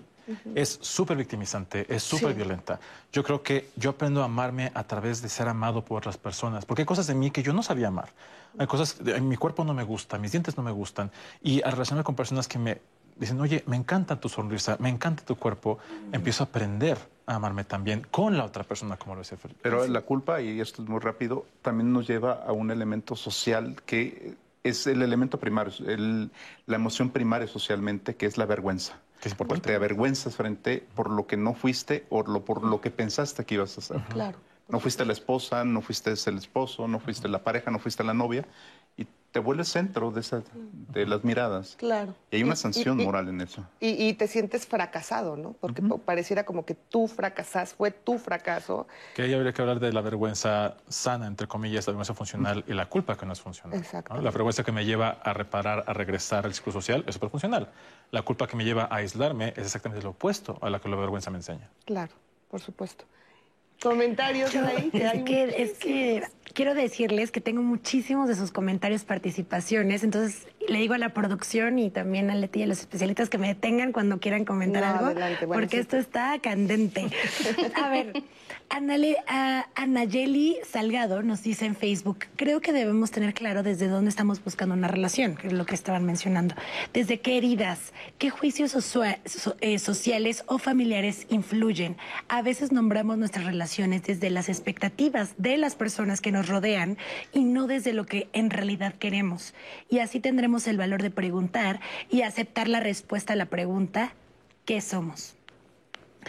Nos comentan también a través de YouTube esta conversación que también ustedes han tenido en el panel. Hay muchos que señalan falta de madurez o que está mal no saber lo que uno quiere en una relación. Y dice Pan Flores, se vale tener dudas. El otro también decide si aceptar o si no a alguien con ese tipo de objetivos o características.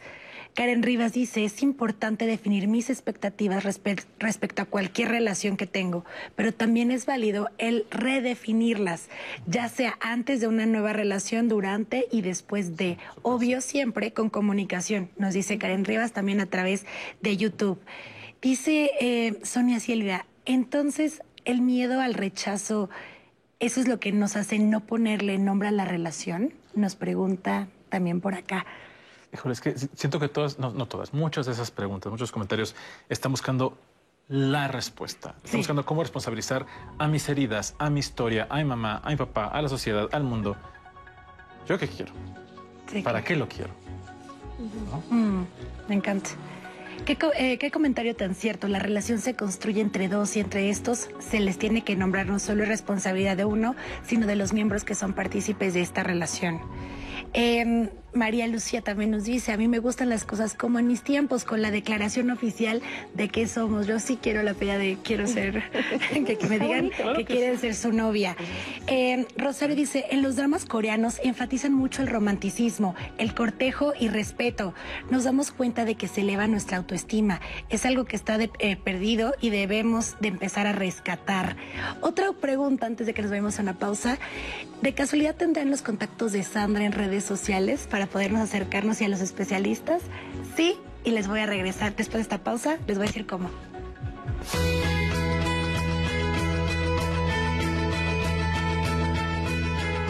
En una relación podemos establecer diferentes niveles de compromiso. Esto dependerá de lo que cada uno espera y quiera ofrecer a la otra persona.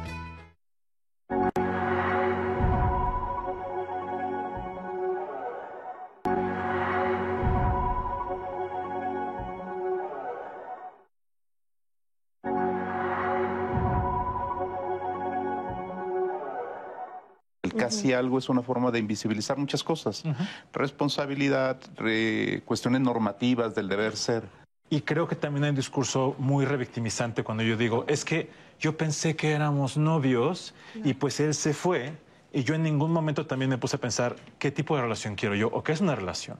Que se asume que hay ciertas señales de que ya somos novios, entonces yo asumo que somos novios, no me responsabilizo de lo que yo quiero, no lo pido tal vez porque no puedo, nunca me lo enseñaron por muchas razones, pero entonces dejo toda la responsabilidad y todo el poder en la otra persona. ¿Qué nos dice la sociedad que es ser una pareja?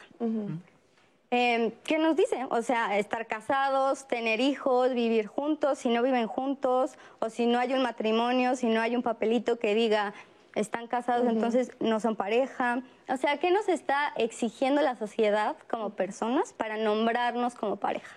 Lo personal, o sea, en personal, ¿Yo qué quiero? ¿Yo qué estoy pensando que es ser pareja? ¿Es ser novios? ¿Es ser... es vivir juntos? O sea, ¿qué pienso yo que es ser pareja? Pero se tiene esta idea de que formal es más importante. El hecho de pensar que una relación de noviazgo, de esposos, de lo que sea, es formal, inmediatamente hace que todo lo que no sea eso tenga menos valor y por lo tanto tenga menos compromiso. Y yo no me responsabilizo del tipo de compromiso que tengo. Yo no soy lo que tú quieres que sea, yo soy yo. Y yo quiero esto. ¿Tú quieres lo mismo? ¿Vas a construir algo conmigo o no? Y no es necesariamente el ser pareja y casarse y tener mascotas y hijos, no. Es también, bueno, yo quiero solo sexo, ¿quieres o no? ¿Quién somos ante la ley? Aparece el concubinato, es decir, no eres mi esposa, no eres mi esposo, pero ¿qué responsabilidad tienes conmigo? Y entonces empieza la figura del concubinato. El concubinato es finalmente no eres la esposa, pero eres alguien que está en la pareja. Las relaciones son, son dinámicas, o sea, ahorita podemos ser eh, casi algo, después podemos ser amigos con derecho y después podemos ser pareja y a lo mejor después nos regresamos a ser amigos con derecho, a lo mejor después nos separamos.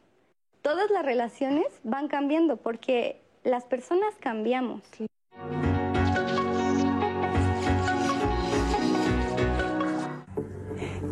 Dicen los psicoanalistas que para que algo exista, primero debe ser nombrado.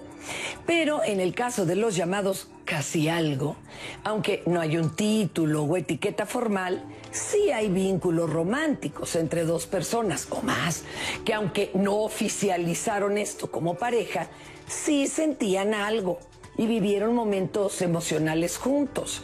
En estas relaciones, si les podemos llamar así, se experimenta la atracción, se muestra cierto interés, pero no se llega a conocer bien a la otra persona. Se interrumpe en alguna parte el proceso de flujo y es muy común que en estas relaciones ocurra lo que le llaman el ghosting o como le llamamos en México, el fantasmeo. Que también fantasmen o te fantasmen es una práctica sumamente dolorosa, sobre todo si tú sigues teniendo sentimientos. Consiste en que de un día a otro, sin previo aviso y sin decir agua va, la persona con la que tienes casi algo te deja de hablar. De repente ya te dejen visto, no abrió ni tus mensajes, no responde tus llamadas, en general se va alejando de ti sin decirte siquiera el clásico, no eres tú, soy yo, o necesito un tiempo. Aquí simplemente desaparece.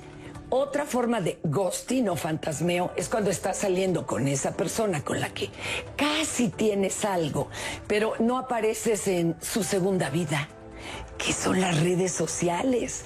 Y no es solo que no ponga fotos o comentarios sobre ti, sino que en una de esas ni siquiera estás en su lista de amigos de Facebook. Mm. Según los especialistas, es doloroso el que te fantasmee un casi algo por las siguientes razones. Invertiste tiempo y esfuerzo. Lo mantuviste casual. Y ahora te preguntas, ¿y qué tal que no hubiera sido así, que se lo presento hasta mis papás? Las relaciones inciertas generan emociones intensas. La ruptura detonó heridas no sanadas de otras relaciones. Y porque idealizaste mucho al otro o a la otra, al no conocerlo también, tú llenaste ese vacío con tus expectativas y no te va a dar tiempo a que pues de, de, pronto veas que ella sí tiene bigote o pues que la verdad él ya está quedando calvo. Eso es lo doloroso. Así que a trabajarlo. Para diálogos en confianza, Fernanda Tapia. Ay, pues qué razón tiene Fernanda también. Oigan, a ver, ¿sí será, ¿sí será esto de que nos menciona Fer acerca del ghosting? ¿Será la forma más común de romper con estas relaciones? Hay algo que ahorita platicábamos de que hace súper importante como subrayar el, la etiqueta, hacer casi algo, el que no haya una, una eh, etiqueta o lo que sea, no invalida el dolor de la persona. Es perfectamente válido que te dé tristeza, que te decepciones. A mí me gusta hacer una diferencia entre me decepciona, que es perfecta. O sea, yo quería algo, no sucedió, me decepciona, me da tristeza, es normal, hago un duelo. El problema es cuando se vuelve algo de tenía derecho a y me indigno porque yo merecía eso. Y entonces ese es el problema porque no me, no me, no me deja llegar al duelo de aceptar mi tristeza, mi dolor, buscar ayuda, buscar esta reparación. Y Porque cuando lo mantengo como un yo lo merecía, porque le puse tres meses a esa relación, le responsabilizo y también le entrego el poder de poder sanarme. Claro. ¿no? Esto del ghosting sí es muy común porque ahorita hay gente que dice, no, pero las redes sociales no importan tanto, lo que importa es la realidad. En la pandemia no sé ustedes, pero yo aprendí la importancia de la virtualidad y cómo realmente es un mundo. Y el estar en el mundo virtual de la otra persona hoy es casi tan importante como estar en el mundo real, porque es nuestra interacción del día a día. Claro, por supuesto. Ahora, ¿puedo estar en una relación o en una situación de casi algo y no darme cuenta? ¿Cómo puedo identificar? Porque muchas veces puedes, lo puedes pasar por alto y ni siquiera conoces este concepto y, y tú piensas que estás en algo, o sea, y que es algo y muchas veces eh, no te das cuenta que la otra persona no está en la misma sintonía en la que tú estás. Mm. ¿Puede suceder o de plano Pues a mí me parece que ya el decir somos casi algo es que ya tú estás pensando que ese algo puede suceder. O sea, esta parte, pues creo que es eso. Pero, por ejemplo, si yo estoy pensando que es una, yo puedo pensar que tal vez es una relación Ajá. y la otra persona dice, no, pues, yo nunca le he dicho absolutamente, ni me he comprometido, ni he... No, o sea, todo lo que hemos platicado a lo largo de este programa. ¿Puede pasar? ¿O de plano alguien, sí, siempre se sabe que, pues, que los dos están como en esas, o sea, Yo tengo tres preguntas que me hago. ajá. Y no es que, pues también, también me pasa, ¿no? A veces hay gente que dice, no, es que Jaime tiene todo súper, sí, pero a veces me enamoro y luego uno, pues... Entonces yo, hay tres preguntas que me hago. Uno, si esta persona con la que estoy no cambiara nunca y fuera exactamente como es, ¿querría seguir con él hoy? Ok. Dos, ¿cómo me siento físicamente cuando estoy con esta persona? ¿Me siento cómodo, me siento vivo, o si- me siento tenso, me siento preocupado, me siento inseguro? Y tres, ¿qué expectativas no está llenando esta persona y que no he comunicado? ¿Y por qué no las comunico? No las comunico porque no quiero, porque me da miedo, porque me ha dicho que no ha sucedido y estoy esperando que suceda en algún momento. Porque eso significaría, en todas estas situaciones, que yo estoy enamorándome de una persona del futuro que no existe hoy. Claro. Englobado es, yo quiero la relación que tengo ahorita o quiero la relación del futuro que quién sabe si vaya que a pasar. quién sabe si vaya a funcionar. Ahora, ahí es donde puede llegar el sentirte ignorado o el sentirte frustrado, porque si, es, si tú estás luchando, por ejemplo, en tu día a día para, ay, no, pues igual y si hoy me pongo una blusa anaranjada le voy a gustar más y podemos llegar a más, ¿no? O sea, igual y le voy a decir que me gustan los conciertos porque así entonces en unos días o en unos meses me va a pedir que sea su novia, o no, o ay, me voy a comprar un gato para que vea que me encantan. O sea, todas estas situaciones uno, uno muchas veces lucha para agradarle a la persona y entonces llegar a tener una relación con esta persona. ¿Contra quién luchas? Exactamente. Porque ese es el E- e- e- exacto. Pero, y entonces, al momento en que me dice esta persona, o simplemente se fantasmea, o se va, o ya ni siquiera dice adiós, ¿no? El- yo me siento entonces frustrada, ignorada, eh, y digo, pero le invertí, pero le hice, y, y puede llegar a pasar, o sea, puede ser así, este, estas relaciones de casi algo, ¿puedes caer en eso? Yo le agregaría una otra pregunta a lo que dice Jaime, la confianza. Es decir, puedo confiar en la otra persona como pareja. Puedo confiar en que me va a apoyar o yo lo voy a apoyar, me va a aceptar, etcétera, etcétera. Porque también estoy pensando eso. O sea, uno puede vivir el momento, o sea, la parte más, eh, más feliz de la pareja, compartir mil cosas. Y en ese momento se vuelve una burbuja. Es decir, no tengo que preguntar porque estoy por entendido de que somos una pareja. Damos por entendido. Y falta esta parte de la comunicación. Dejo claro con el otro, o el otro deja claro conmigo qué somos. Porque, y ahorita lo decía Jaime, la culpa y el dolor no se pueden evadir. Eso va a estar presente, seas o no seas, Claro. es el casi algo. Claro. Y recuerdo la, la canción de Serrat, Penélope, que Ah. el tipo se va. Ella se queda en la estación del ferrocarril esperándolo. Y cuando él llega, dice, no eres tú. O sea, yo espero al que yo Al que- idealicé. claro. Y se quedó ahí siempre. Sí, No. sí, sí, es muy, muy triste. Bueno, ya vamos a ir a comentarios. Nada más, eh, sí me gustaría como dejar abierta esta pregunta antes de, pues ya estamos casi terminando. ¿Qué pasa si yo estoy en una relación casi algo y no sé cómo salir de ella sin ser lastimado o lastimada. Ya estoy aquí, ya estoy tal vez más adentro que, que afuera. ¿Qué hago ahora para salirme lo más sanamente posible? Vamos con comentarios para Ay, que me, respondan. Sí, sí, sí, sí, sí. Muy bien. Este, Sí, así. Javier Soto dice, nadie en sociedad sabe pedir por limitaciones existenciales de información, educación y cultura y por qué quieren que les adivinen el pensamiento, mucho menos estar en posición de dar algo a cambio. Estos son miedos que tenemos dentro de la sociedad, nos dice Javier Soto. Otra de las preguntas que se agregan más para los especialistas en este último bloque, que nos dice Lisette Enrique, me gustaría saber ¿Qué piensan los especialistas sobre el de tener ganado mientras tienes un casi algo? Y nos pone un emoji de changuito así de... oh. Entonces, bueno, a ver qué nos dicen los especialistas también de esto. Tendremos que tener la suficiente, suficiente autoestima para darnos la oportunidad de observar a las personas que vamos conociendo, darnos el tiempo de tener más información sobre esas personas para entonces decidir si esa persona es la indicada o no. También darse el tiempo de que el cariño, de que el cariño nazca y que las expectativas crezcan. Contratamos de inmediato y luego nos victimizamos porque, ay, ¿cómo me hizo? Pues si no lo conocías, ¿por qué te está doliendo? Debes de darte el tiempo de conocer mucho más a la persona. El cariño, el vínculo, las verdaderas cosas en común se demuestran y nos ponen mayúsculas con el tiempo. Val Bonbon a través de Twitter nos deja este comentario. Uno más de Abril Gamboa. Creí que éramos pareja significa también que alguien vive con ese otro u otra experiencia que según el discurso social nos aproximan afectivamente únicamente cuando estamos dentro de esta etiqueta. Pero si esas experiencias no enuncian como somos esto o para mí lo que vivimos significa esto, la posibilidad de frustración y falta de responsabilidad afectiva provoca un desequilibrio emocional. Por tanto, hablar y tomar acuerdos con claridad, incluido el que somos o sentimos o queremos, es vital dentro de una relación.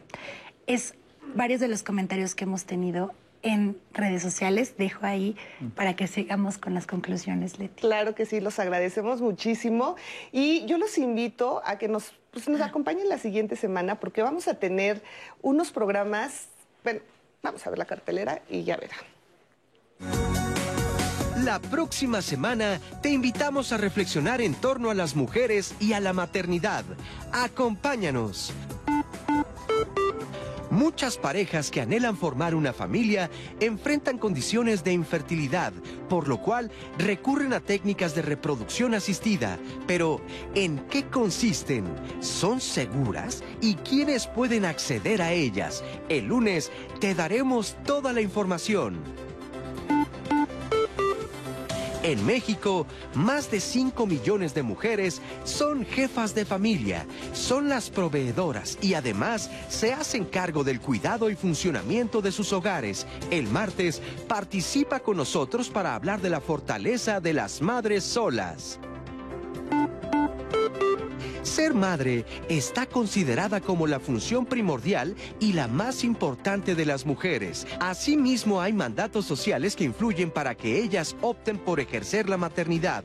El miércoles, opina con nosotros en el tema Ser madre, obligación o decisión. La adopción, más allá de ser un acto jurídico, es una oportunidad para que niñas, niños y adolescentes formen parte de una familia. El jueves te compartiremos cómo se puede llevar a cabo un proceso de adopción, los retos que tiene y las satisfacciones que produce. ¿Cuántas parejas hablan abiertamente sobre el deseo de formar una familia o, en su caso, de no tener hijos? Se piensa que solo aquellas parejas que tienen hijos están completas. Pero, ¿qué sucede cuando uno de los dos no los desea? El viernes analizaremos la dinámica de una pareja cuando no se quiere tener hijos. Síguenos a través de nuestras transmisiones en vivo por Twitter, Facebook Live y YouTube Live o comunícate al 55 51 66 4000 y recuerda que Diálogos en Confianza es un espacio para ti. ¿A poco no? Los temas están buenísimos para la siguiente semana, así que espero de verdad que nos acompañen aquí en su programa Diálogos en Confianza de lunes a viernes, como siempre lo hacemos con todo el cariño y respeto que pues usted merece. Bueno, pues vamos a, ya estamos en la parte final de este tema, pero bueno, eh, antes de ir a las conclusiones, sí me gustaría que respondieran eh, mi pregunta acerca de que si están en una relación así o en una situación así, ¿cómo salir pues lo más limpio y sin tanto dolor posible. Creo que el dolor es inevitable y algo que sí soy mucho de responsabilidad, pero también soy mucho de compasión. Y saber que si estás en una relación así, estás haciendo lo mejor que puedes con lo que tienes. Y a veces el yo volverme parte del ciclo de abuso social, de decirme, es que yo debería poder irme, debería poder decir lo que quiero, debería poder me vuelve una me, me, hace parte de esa gente que me hace daño. El dolor va a ser inevitable. Algo que yo hago particularmente en estas circunstancias es, hay dos formas para mí, no digo que sí sea, de atender este, esta situación. Una es querer alejarme de lo que me da miedo y la otra es acercarme a lo, lo que sí quiero. Para mí es poder rodearme de personas que empaticen conmigo, que me cachen porque me va a doler. Y tomarme el tiempo que yo necesite, no que me digan, ya déjalo, ya déjalo, el tiempo que yo necesite para poder sentirme cómodo y listo porque me va a doler. Ok, muchísimas gracias. ¿Tú qué opinas, San? Sí, no podemos evitar el dolor. Nos va a doler y es muy importante reconocer el dolor. Porque si lo evitamos, entonces no nos estamos dejando sentir y es como si nos pusiéramos un taponcito que impide que podamos sentirlo. Lo vamos a sentir, tenemos que tener a nuestra familia afectiva, nuestras amistades que nos dicen, aquí estoy, te escucho, sé que estás sufriendo y poder también alejarnos de estas personas que nos dicen, no tienes por qué estar sufriendo, mm. ¿sí? O sea, poder tener un espacio donde nos reciban con compasión, con amor. Y bueno, también, ¿por qué no aprender de esta situación?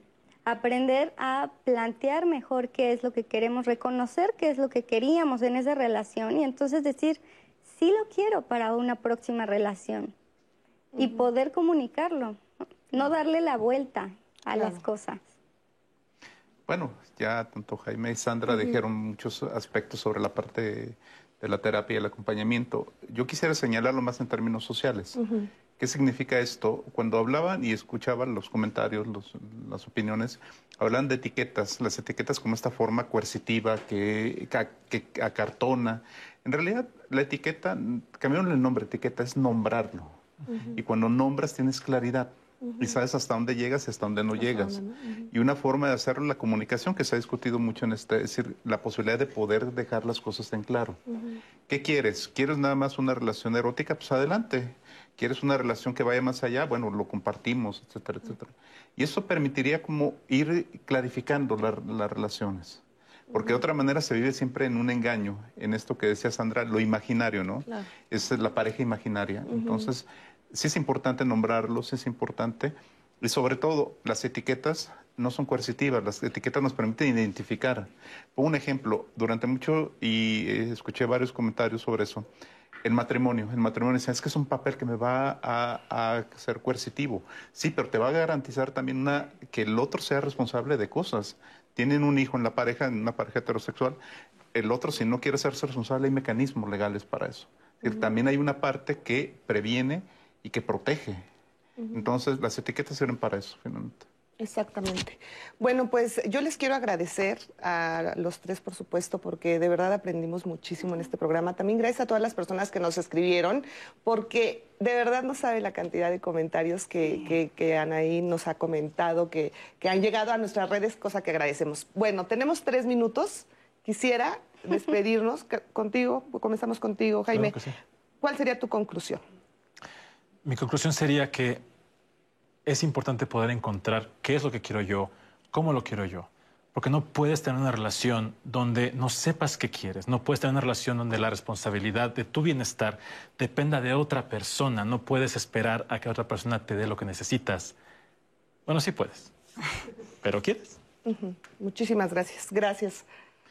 yo muy rápido decir que en este caso las relaciones, el casi algo, implica también tiene una característica particular en nuestro contexto, en nuestro tiempo. Esta idea del, del, no compromiso, del experimentar. Alguien decía del ganado, que me parece una, una expresión muy desafortunada, ya se siente John Wayne, yo creo, quien, quien maneja eso, pero hay que ser responsables efectivamente. Y más en un mundo digital, donde pareciera que todo es instantáneo y donde podemos cambiar. Las relaciones no son así, socialmente y efectivamente. Así es. Muchísimas gracias por estar aquí. Gracias. Sandra, cerramos contigo. Sí, claro. Pues yo diría que muy bien es importante conocernos. El autoconocimiento es básico, pero también poder transmitir a la otra persona qué es lo que queremos y saber ser vulnerables, porque lo somos, somos vulnerables. Y entonces asumir que lo somos y que a lo mejor a la otra persona no le vamos a gustar asumir que la otra persona a lo mejor no va a querer lo mismo que nosotros y poder movernos del lugar. Poder decir muchas gracias, mucho gusto, un placer conocerte y poder movernos del lugar. Creo que eso sería mi conclusión. Muchas gracias. Muchísimas gracias, de verdad, gracias a los tres. Anaí, gracias. ¿Qué te parece si cerramos con comentarios? Porque... Me encanta. Pues yo, eh, una de las preguntas que nos habían dejado en redes, Leti, que no les pude responder, es que nos decían y nos pedían los datos de nuestros especialistas del día de hoy. Quiero decirles que en redes sociales van a encontrar toda esa información. Sé que lo digo siempre, pero de verdad para que nos sigan en nuestras redes sociales. También ellos les dejaron mensajes que no vieron en vivo aquí, que solamente van a ver en redes sociales, para que ustedes nos sigan y también también puedan tener los contactos directos de ellos. Y otro anuncio, Leti, también, porque no sé si la audiencia sepa que todos nuestros programas se encuentran en Spotify. Es una súper herramienta porque a mí me encanta estarnos escuchando en lo que hacemos otras actividades para que también busquen este programa, también lo van a encontrar ahí. Así que para que nos sigan en todas las redes sociales, incluyendo Spotify. Así es, así que no hay pretexto, comparta, comparta toda esta información. Eh, y bueno, pues tenemos que despedirnos. Gracias, espero que tenga un excelente fin de semana y que continúe con nosotros aquí en la señal del 11. Hasta la próxima.